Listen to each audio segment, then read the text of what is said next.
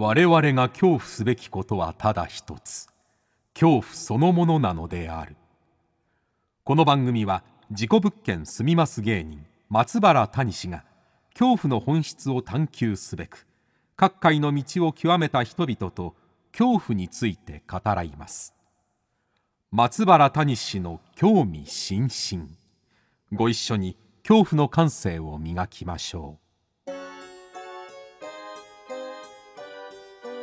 こんばんは松原谷志です。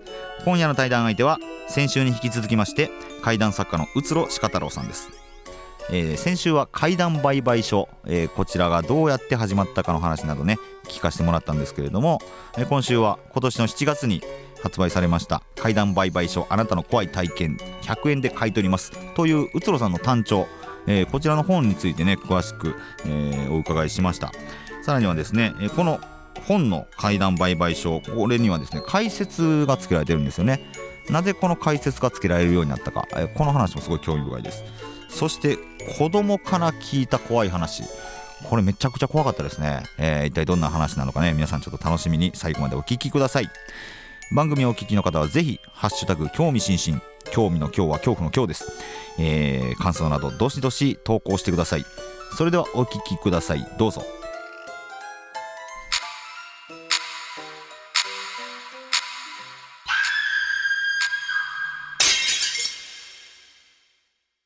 先週に引き続きまして怪談作家のうつろ鹿太郎さんにお越しいただきました。よろしくお願いします。はい、よろしくお願いします。はい、うつろさん、先週はですね、怪談売買所がどうやって誕生したかと、はい。そしてそこに集まる、まあ、取引相手というかね。あ、お客さんね。はい。が、まあ、どんな方が、えーいらっしゃるかとかね、お話も聞いたんですけれども、はい。えー7月ですね、今年7月に、怪談売買所、あなたの怖い体験100円で買い取ります。はい、という本が、はい。単調が、はい、はい、出版されたということなんですけれども、これはまだ、その売買所でいっぱい話が集まるわけじゃないですか。はい。の中からはい。どういう話をこう選んで入れたんですか、とにかくできるだけ怖い話を集めてほしいというふうにあの、はい。編集の方から言われまして、うんうんうん。え怪談売買所のまあ言うと10年間やってますからその中の、はい。まあまあまあさ最強レベルの話おをまあ厳選してっていう形です。はいはいはい。あのーうつろさん的にはいこの話おすすめみたいなはい。とかってありますか、あその本の中で本の中で。えー、っとねそうです。あーあのね漢字ドリルの話はあ漢字取りの話、はい。変な話ですね。はいはいはい。あれはね、うん。気持ち悪いですね。何なんでしょうね。はいはあはいはい。まあちょっとあのー簡潔に言うとって 言ったら、あのもったいない気はするんですけれども、まあはいどどういった内容の話なんですかねあれは、えー、とその体験された方が、うん。京都にお住まいで子供の頃に近所にあの仲のいとこの女の子がいたと、はい。で兄弟同然で育ってて、うん。小学校彼が5年生かなの時に、でそのいとこの子は小学校2年生。その時に、はい。えーそのお二家族6人で一緒にうん。琵琶湖に湖水浴に行くんですね。はいはいでそこで、え1泊2日で、えうん。2日間琵琶湖で泳ぐわけなんですけども、はい。2日目の朝にそのいとこの女の子がうん。夏休みの宿題を貯めまくってて、うん。もう夏休みも残り少ない時期だったので、うん。お母さんからちゃんとみんなしなさいと、はい。ノルマを課せられてた。でその日は漢字ドリルを全部終わらせるってことでそれを終わらせてから湖に出てきて、はい。で2人で泳いだんですけどもその女の子がうん。溺れて亡くなっちゃうわけなんですよね。はいはい。で慌てて取って返してお葬式があってとか、うん。でそっからこう3ヶ月ぐらい経ったある日のことそのおいとこの女の子のお母さんから電話があって今から家に来てほしいと。はいはい。行ってみたらいや実はとあの3ヶ月経って自分の娘の、うん。お荷物をお片付けてたら当時のその漢字ドリルが出てきた。あこれはい。うちの娘が亡くなる最後に書いた字がここに書かれてるんやなと思ってお母さんが見てみるとそこに異変が起きてたからどういうことかえこれを実際見てうん。えー意見を聞かせてほしいっていう、うんそういうことだったんですけど何があったかっていうと漢字ドリルの最後のその3ページですよ、右側に、えー漢字が紹介されてて左側のお方眼状になってるところに漢字を練習するんですけども、はいそこに書かれていたのがまず最初、えー水っていう字がぶわー書かれてるんですね、うん。右で紹介されてる字とは違うんです、はい。何これと思ってもう一枚めくってみた。そしたらそこも違う字が練習されてて、うん。冷たいという字がぶわー書かれてるはあはあは水冷たい時と、はで最後、まあ、そこがもう漢字ドリル最後なんですけども、うん。めくったら最後「死ぬ」「死」っていう字がぶわー書かれてる。はあ水冷たい「死」と書かれてるんですね、でもう一枚めくるとそこは漢字練習するところではなくって奥付けっていうね、はい。あの出版社がどことか、うん。えー出版年月そういうと書かれてるとそこの余白のところにうん。カタカナで「我に来たりぬ」って書いてあいやるいうこれもうほんま意味わからへんな。は全部その女の子いとこの字なんですよね。いはいはい。これはここれはうんゾッとしますよね。これは気持ちい悪い話ですよね。気持ち悪い話だな。はこれこの話をしてくれた方は、はい。まあまあもちろんね名前はええ。伏せてるんでしょうけれども、はい。実際にこの本に出てくるはい、ぐらいの年齢の方が、あそうですそうです。はい50何歳だったかな？はいはい。55かなんかそれぐらいの方ですね今ね。はいはい、54歳の方が、その話をしてくれたと。はこれを聞いた時はどうどう思いましいいや怖っ思いましたね。怖いですよね。怖っでも怖っほんまに怖いと思ったら笑っちゃうんですよ、たあわかります。もう爆笑。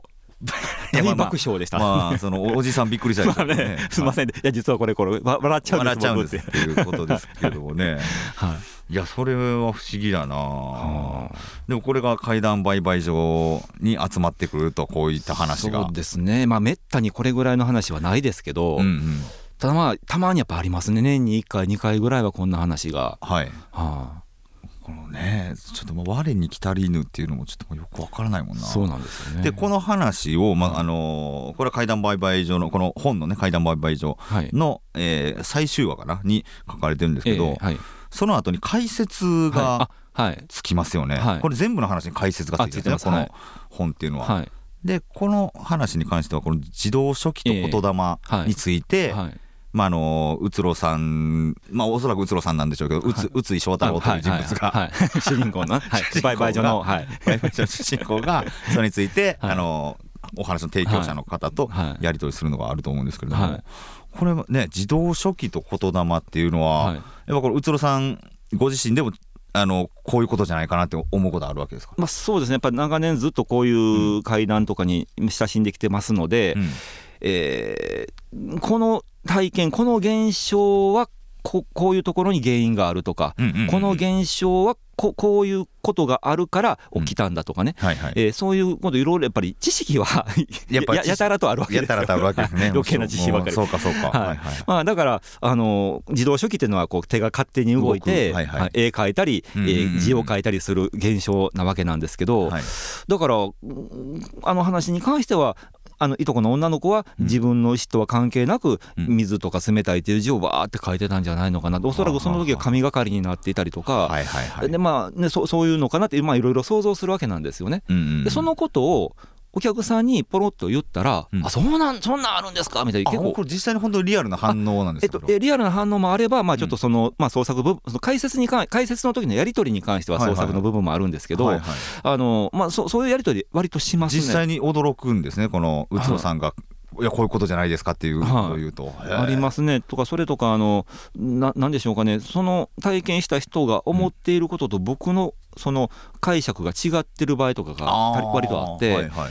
僕なりの解釈を語って聞かせると、あうん。なるほど確かにそうですねみたいに納得しはる方とかがいるんですね。はあだからなんかあの実際怪談売買所ずっとやってると思うんですけど、体験されてる方は、うん。やっぱりその自分の体験なので、うん。あまりこう客観視ができてないことがあるんですそれをあの第三者である僕が聞かせてもらって、うん。でまあ、今までのそのオオカルト知識の蓄積ですよね。ね。はい。それを通してこうちゃいますかとか言うと、あなるほど確かにそうですねっはあ。て言ってこうなんかつきものが落ちたようになる方がえーまあまあ納いらっしゃる得とい。うか、はそうかそれであの、まあ、か解決とまではいかなくても、はい。ふ腑に落ちるみたいなところまではい。いくというやり取りが発生するってことでたすね。まにありますね。はあ。でそれをこの本の中では、うん。あー毎毎回解説というかそのうん。僕が解説する、その解説を聞いたお客さんっていうそのやり取りで、はい。え再現してるんですけど。いやこれが面白いですよね、なんか一話完結のアニメを見てるとか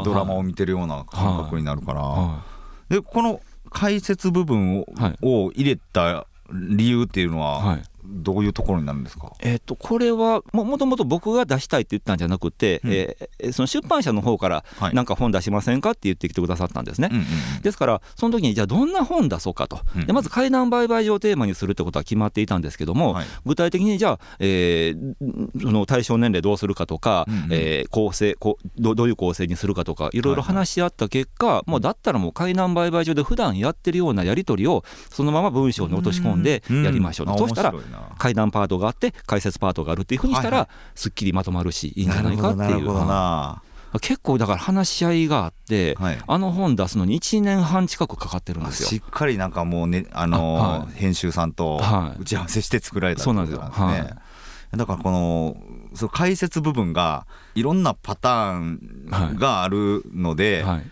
お得感というのかな。あのーあこのパターンこのパターンの解説このパターンの怪異現象はこうだみたいな、はい。っていうのがなんかちょうどいいバランスで ありますよね。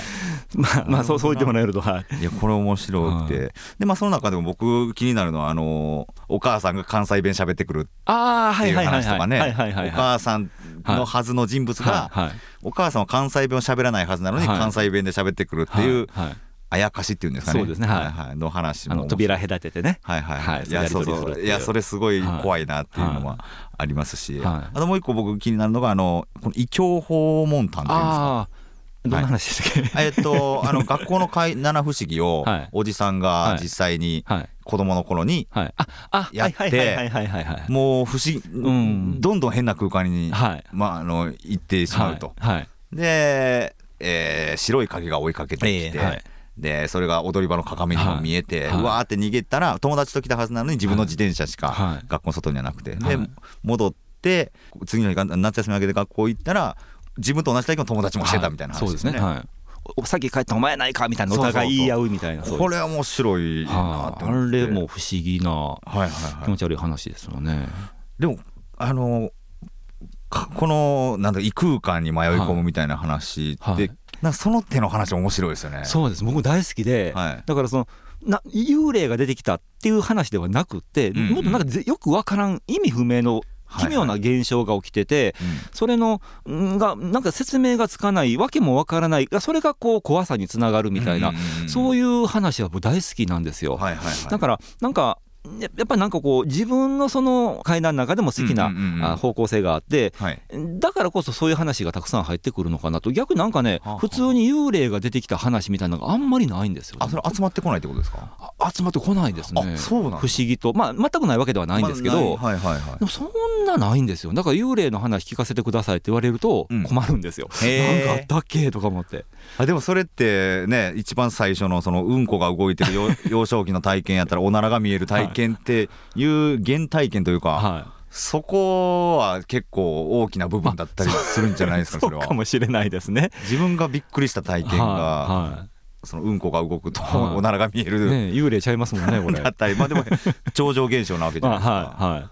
だからやっぱそういう話にすごいリアクション取っちゃうというか。そうかもしれないですね、本当不思議なもんで、まあ、その自分の同業者同じ怪談作家の方のこと話してても、うん。やっぱ得意分野っていうのがあって、まあ、あ幽霊譚が得意な人もいれば人コアが得意な人がいたりとか、はいはいはいはい。あれやっぱだから実は集めてるとどうしてもこう人によって偏りが生じるのかなっていうははのは思いましたね。そうですよね、うん。あのー確かにその中でうつろしか太郎という、まあ、まあ怪談ししあの喋る時の怪談師としては、はやっぱり変な話が多いってことですい、か？多いですね変な話、は 話。い、そうなんですよ。だからこの間あの「決体の寄り合い」という変な話ばっかりする怪談ライブっていう企画があって それに 出させてもらったんですけど、はい。もうそんな話ばっかりなんで どれ語っていいか分かんないんですよもう。でこれもいいしこれもいいしあこれも惜しいなどうしようかなってめっちゃ迷いましたけど。はいはいはい。それぐらいなんか変な話は多いです。ああこの本に載ってないはい。話でも、はい。その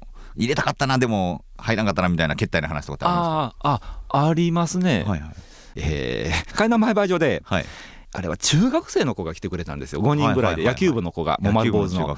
でその頃のうちの一人が、うん。自分は尼崎市内に家があると、はい。はいうちの家が変だと。うん。2階建てなのに、うん。2階から3階に上がる階段があるって言うんですよ。うんうんうん。でえどういうことですかって聞いたら、はためにはほぼほぼわからないんですけどよーく見ると、はい。こう2階の上にこう屋根がありますよね。その屋根の端っこのところにポコッとちょっとだけ膨らみがあって、ほうほうほう。そこが3階なんですでそこに上がる階段があってでその階段上がると右手側に鉄のお扉があって鍵がかけられてて、はい。そこには神様がいると。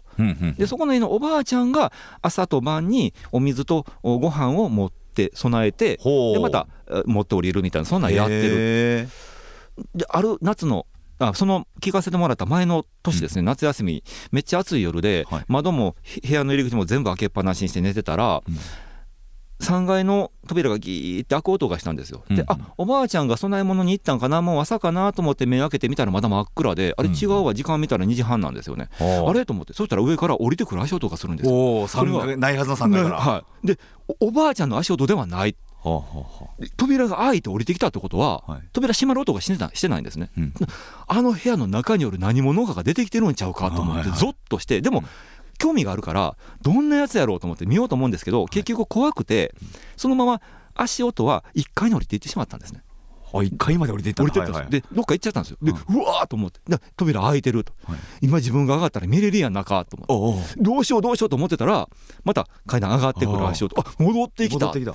それでもう今しかないと、もう最後のチャンスだと思ってその足音が2階まで上がりきって次3階に上がり始めたところでベッドから降りてそっと廊下出てみてこうやって覗いて階段の上見たんですって、はい。暗い階段の中に茶色い着物を着たちっちゃいおばあちゃんがおよっちよっちしながら上に上がっていって上まで上がったらスッと中に入ってもうもうカレカレーだみたいな手がニュッと伸びてきたらそれ扉をギーって閉めた。ほう。うわ見てもうたと思って。はい。でそこねあの3階の部屋はおばあちゃん以外は絶対誰も入っちゃいけないって言われてるんですよ。えだから親にそれ聞くこともタブーなんですけどえはい。そんなん見てしまったから、うん。それとなくその翌朝お母さんに聞いたんですってあの3階って何がいるの、い、や神様やで、うんどんな神様なんて聞いたらいやこの家守ってくれてる神様やと、うん。でおばあちゃんが今あお世話してるけど、はい。おばあちゃんが世話できなくなったら次はこの家の嫁である自分がするとお母さんが言うんですよ。すごい。代々受け継がれる、はい、で次自分そのお母さんが世話できなくなったら次はあんたの嫁が世話せなあかんねんでっああで代々女の人が女だけが。世話しないといけないんだ、ていうそういう家のに住んでる子の話を聞かせてもらって。尼崎なんですね。あるんですよ、はい、めっちゃ古い。もう100年ぐらい経ってる家らしいんですけども、えじゃあこの少年が見たはい、信者2児のはい。ちっちゃいおばあさんっていうのは、は家のおばあさんってわけじゃない大丈夫です、はい、ど誰かわからんおばあさん。だからその上による神祀られてる神様とされている存在なんでしょうかね、めっちゃいい面白い話だなそれ。でこれまたね夜中出て行って一回降りてどこ行っとんねんっていう話なんですけど分かんないですそれが。そうですよね、はでその 3階の階段に続く階段の扉の先は何もないわけですよね。いやもう鍵がかかってておばあちゃんしか開けられないから知らない分かんわからないんですよ。そのポコってなってる部分っていうことね。外から見たら、でポコッとなってるのも多分だからめっちゃ狭いね。もう大人が一人こうやって目を縮こませて、うんうんうん。はやっと入れるぐらいのそんなスペースがあると思うんですよ多分、はいはい。でも開けてへんから何があるのか分かんないめっちゃ面白いな、はい。それが急に野球部の野球部の少年 5人。組の一人がそんな話をするわけなんですねはい。だからそのその子も最初こうなかなか言えなかったんですけど他のやつら「うん。お前言えやあの話怖いやんけ言えや」って言われておー「えー、じゃあ言うわ」言うて語ってくれたのがその話。めっちゃいい話やなそれ。でもその子供の話とかもやっぱ集まってくるんですか？こ 集まってきます。集まりますけど。子供階段売買所に来るんですか？めっちゃ来ます子供。めっちゃ来るんだ。あの三和市場近くに神社があって神社のお祭りの日とかはめっちゃ来ます子供。へえ、はい。子供の階段でどんな？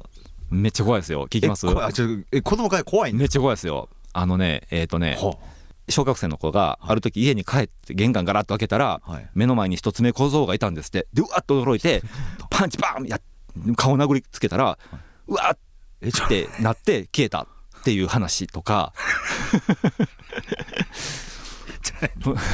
なんかちょっと唐突すぎて。で100円くれって言うんですよ。それでまあまあまあでもそういう話したら100円あげるとこやからなと思っていや100円あげるわけです。はい。そしたらピュッ出て行って、はい。でまあお祭りの日やから、はであああちこちでこうなんか屋台とか出てるんですよ、ねねはいはいはい。で出て行ってで戻ってきたら手手にあのなんかあのプーって膨らます剣持ってるんですよ。あ景品の剣を。はい。それでもう一個話思い出したと。その一つ目こそやっつけた次の日、うん。また学校から帰ってガラッと戸を開けたら天狗がおったと「では天狗だ!」と思ってバーンって、ね、ままたパンチで一発でやっつけた、で、はい、100円ってなるんですいやもうそれそれきりないなそれ。でまた100円もらって行って戻ってきたらまた剣が日本に増えてるんですよ。ででもう一個あんねんからもうお前あかんみたいな。ああそれはあかんわ。それは大人の厳しさ教えてないと、ははい。とかねこの間なこの間あのうちの近くにあの園田学園女子大学ってとかあるんですよ、はいはい。そこの学祭でも出させてもらってあ売買所ああね学祭で売買所があるんだ。子供が来るんですよ、はいはい。それで「なんか怖い話あるかな？あ一個あったわ」言うて、はい。あの朝起きたらおしっこ巻きっきやったって それはあかんわ。あちゃんとジャッジはするんですね。むしろこれこれはねねねはい。まあ一つ目こそは許しますよ。おしっこ巻きっきおしは。それは体調によるもんなんで。それは階段ではないですね。あくまで階段売買するとこですから。そうですね。一応階段売買所って言ってますからね、ああはい、ちゃんとそこはジャッジしないと。はい、子供怖いですね。怖いですよ。ほんま怖いですよ。違う怖さで。すねはい。子供にとっての100円結構大金やったりしますからね。はい甘やかしたらほんまね突き上がりますからね。なるほどな、はい。まさかのお化けより子供が怖いっていう。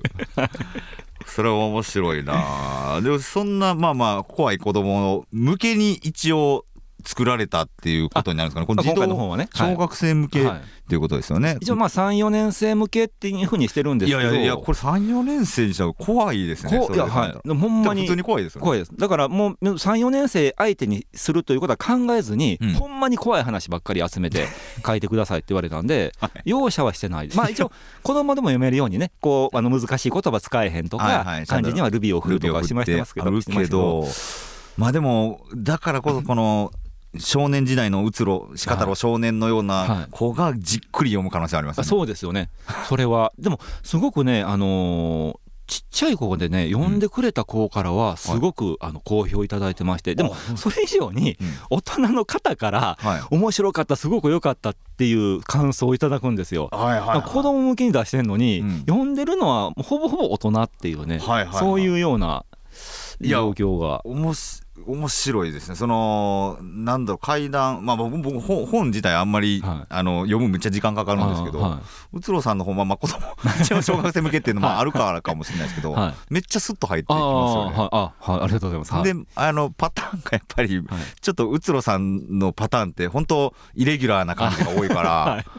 あこんな話聞いたことないなっていうのが、はいはいあの楽しめて面白いです。これ本当おすすめですねあこれは。そうですね、一応あの出版前にリサーチっていうことで出版社の方で、はい。えー近隣の中学生の子らを読んで、はい。原稿を読んでもらったところやっぱすごく面白いっていうふうに言ってもらってまだからだだからその出版社の方も手応えを感じて、うんうんえーまあ、バーンとそれで出したっていうところがあるんですけど、だって自分が今まで読んだもう読み漁ってこられたはい。わけじゃないですか。はでまあそれと同じようにもね、はい。ちょっとできないといいうか、えーはい。自分が出すんだからちゃんと自分らしさっていうのは はい。必要だと思うんですけどそれはやっぱ自分の中で手が手応えはあそうですね。やっぱりその、まままもう本当に怖い話ばっかり厳選したっていうのもありますし、うん。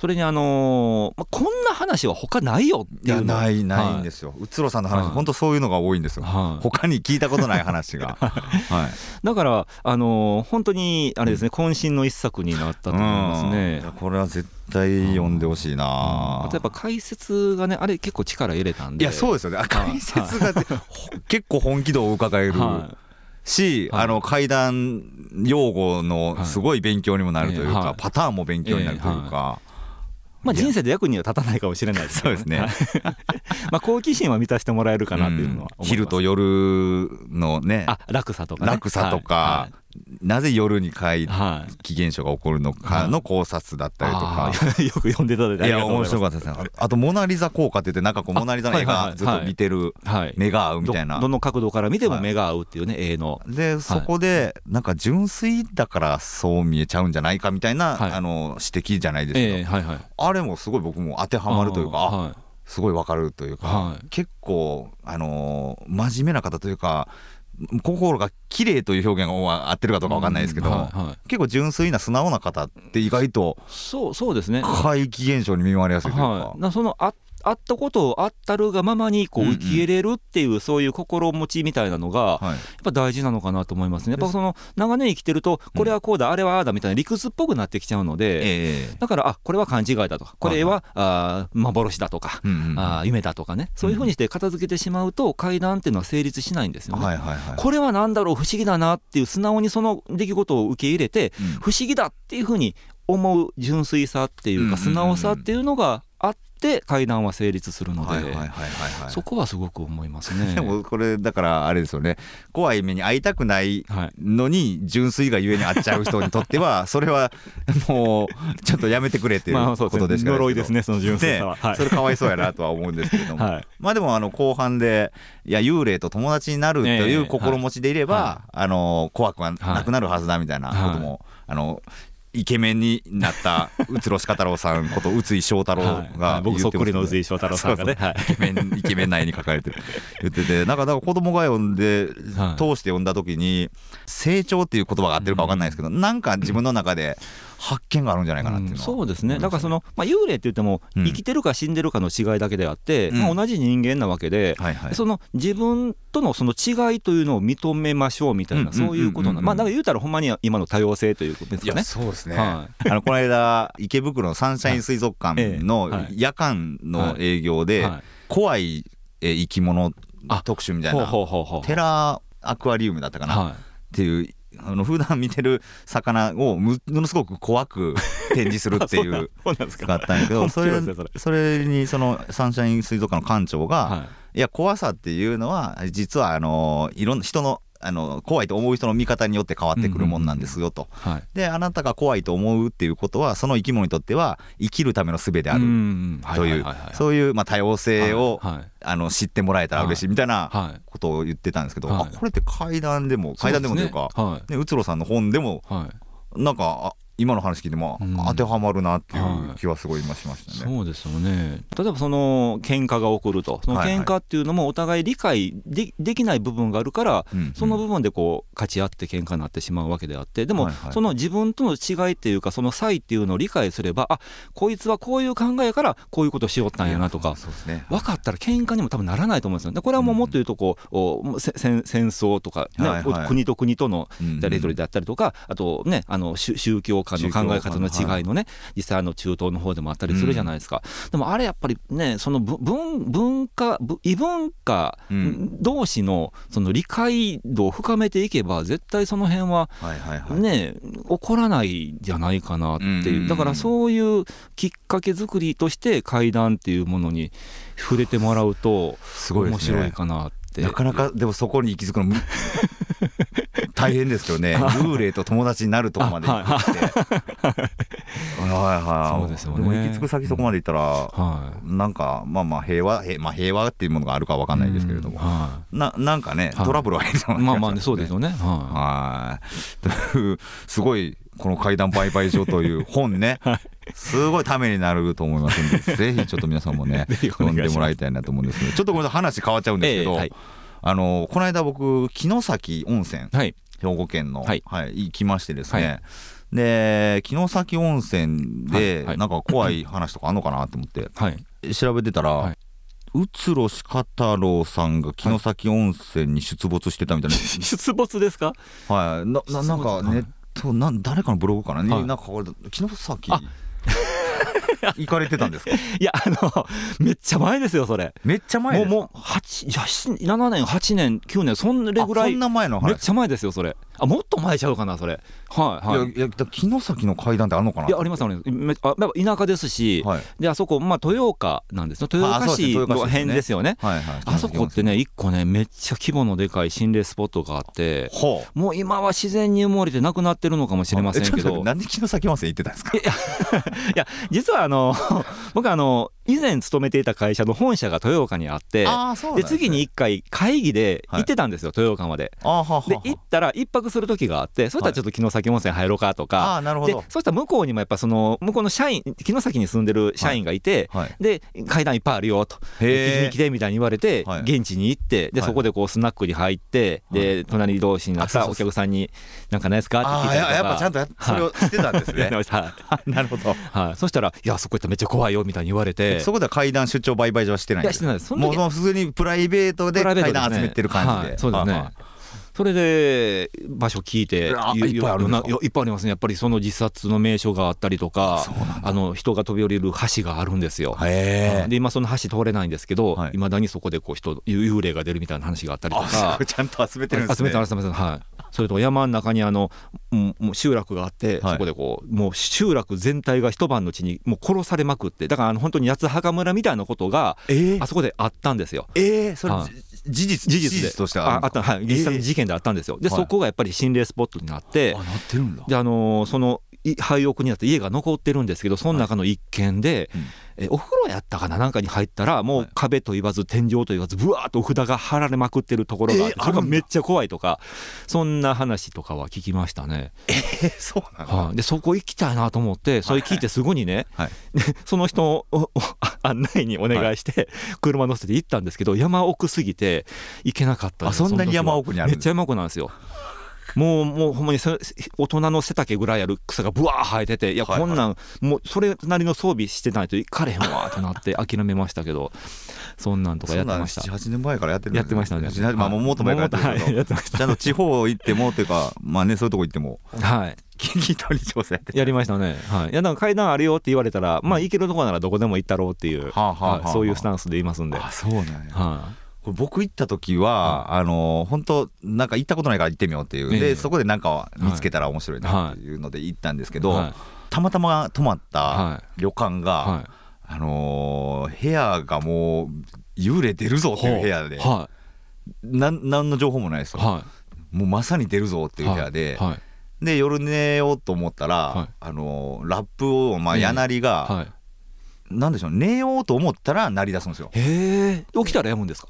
で、はい。あのー寝ようと思ったらはい。パキパキはい。パキパキパキってなりほうほうほう。出したから、はい。お来た来た来たってなって、はい。はでもうでパキパキパあこれ出るぞ出るぞって思って、いはい。スマホをね、はい。構えたんですよ、はいはい。で録画できる状態にして、パキパキなってるって思って録画ボタン押した瞬間に止まるんですよ。そうありますよねそれね。あれなんだろうあれ何なんですかね？あありますか？あります。あの僕もありますしあとこの間聞いたのもねあの、はい。ある神社であの勤めてる巫女さんなんですけど、はい。やっぱり社務所の中でやたらとそんな音するんですって、まあ、はいパキッパキとかバキッとか、はいはい。スッスッスッスッとかスーとかあ。はーとかあるんですって。で ため息。はい、ため息を。でうわーってなって、はい。これはちょっと録音して録画して あのううつろさんに送ろうってなって僕に、はいまあ、友達なんで。で押したら止まるんですよね。止まるんですよねからなかなか送れなかったのがやっと取れたって言って、はい。あの送ってもらった。ら確かになってるんですが普段こんなもんじゃないと。あこれまだまだこんな序の口やって言ってましたね。めちゃくちゃ鳴ってる瞬間は取れないんだ取れないんですよあれが不思議で。あれねやっぱ嫌なんですかね。なんかや,、ねやめてここここういう感じなんですか？ねあのカメラに。そうですね。ふ普段ねその歩いてて、はい。ね通行に写真撮ったらみんな「なんやねん」って思うからそれと一緒なのかもしれない方でけど、ですすかね。いやでも俺悔しいなと思って、はあでそこの旅館も、あのー洗面所トイレが外にあ外というか部屋になくて、はトイレ行ったら洗面台があるんですけど、はもうなんやろ、えー、とこの字型に合わせ鏡なんですよ。もうなんなんこで夜中電気ついたらめっちゃ怖いやんみたいな。すごい。念入りですね念入りなんですよ。んで、へはいはいちょっとあ後でそれどこか教えてください。ああの教えます、はいはい。言ってください言ってください、はい。ということでじゃあ最後の質問ごめんなさい、はいえーさせてください、えー、ズバリうつろしかたろさんにとって最も怖いもの、あー。えーっとね僕ね、うん。あの死ぬことが昔から怖かったんですが、はいじゃあなんで死ぬことが怖いのかなって考えた時に何が怖いかよく分かったんですよ。はい。何かっていうと僕の今までのそのお記憶うん。ですね、えーこれまで歩んできた人生であったりとか、はい。出会ってきた人たちであったりとか、思い出だったりとかそれが全部消えるのがまず怖いのとそれからもう一つ自分がいたということをうん周りの人が全部忘れてしまう全員が忘れちゃわれるのが怖いんですね。だから死ぬのが怖かったんですよ。でまあ自分が死んでしまったら自分の記憶が全てなくなってしまうというのはまあやむを得ないとしてもでもできるだけ自分が集めた話を残し文章として残したりとか、あるあるいは人に語って聞かせたらその人に記憶に残るだろうと。残っ。てまた誰かに語るかもしれないし、はい。ですよね、でその時うつろってやつに言われたんや、聞かされたっていうことも同時に残るわけですよね。あはあはあだから今自分が別にそのうん自分の記憶を残そうと思ってやり始めたわけではないんですが、うん。やってることを改めて振り返ってみると結果的に自分が怖いと思ってることを克服することにもつながってるんじゃないかなと思うんですよ。ああはいはいはいはい。あでもそれめっちゃわかりますわ、はい。まあ、だから本当になんかこう本に書いて自分の書いた文章を残すことは自分のうん。がいたというその存在のはいはいはい証になりますし、ええ。人の記憶僕からね、まあ、口から口に、えー自分の語った話が渡っていけば、それだけ僕の魂の一部がそれに乗って広がっていくんじゃないか次の世代へと受け継がれていくんちゃうかなというのは思いますね。無が怖いというかなくなってしまうそうですね。自分がそういたことすらも事実すらもなくなってしまうっていうのが怖い。いや確かにな。でもそれってもう本当もうこ根源的な怖さというか不審な万象のねは根源的な無になることが怖い。今までのじゃあ体験や記憶やい。は何だったんだろうってないそうですよね。ね。そうなんですよ。だからはい。階段を集めそして語りはい。書き残すっていうのはすごいはい。抗ってる部分というか。はい。そうですね。い。いことの宇都さんにとってはそれははい。とても大事なことはい。ね自分の生きた証を残すという。なるほどな。っていうふうに真面目に答えてしまいましたがこんなんでよかったですか？いいですよ、だって 最初、もううんこが動いた話から始まってますから、先週ね、えーちゃんと真面目なところも行き着いたというところで、はい。はい。うつろさん、あの来年ですか、はい。あの本が一応、なんか僕、アマゾンで見ちゃったんですけど、はいはいえうつろさん、また本出すんや。はいあのはい出させていただきます。はいえっ、と竹書房から出るですね。えっ、と、今のところ課題なんですけども、うん。えー阪急線階段 あれだ、吉田会長の中央線階段のあのシリーズだ、そうですあの関西関西版だ関西行きます。しかも阪急 阪急です。阪急沿線か、はい。めっちゃ気になるな、はい、京都線、宝塚線、神戸線を中心に入るんだはい、入ります。だからえー兵庫、大阪、京都ですね。あー、はい面白そう、それ。阪急ね、はい。阪急っていいんですよね、またね、なんなんというか、明暗があるというか、すそうですね。いはいはいはい。ろんなとこ通ってますからね。ごい。いや、それ楽しみ、はい。それ来年のい1月の1月はい。28だったかな。28 29だったかな。あはに出る予定とはいうことで。い。はい、でも今、目下執筆中なんで。はい、なんかその阪急沿線にまつわる話あったらぜひ聞かせてください。乗るかもしれないんで。しかも買い売買所に行ったら100円もらえるかもしれない。そうですね。100円ももらえるんではい100円あげます。はい、ということで、ありがとうございました。ははいうつろしかたろうさんに2週にわたり、えーお話を伺いました。うつろさん、はいどうもありがとうございましたどう。もありがとうございました。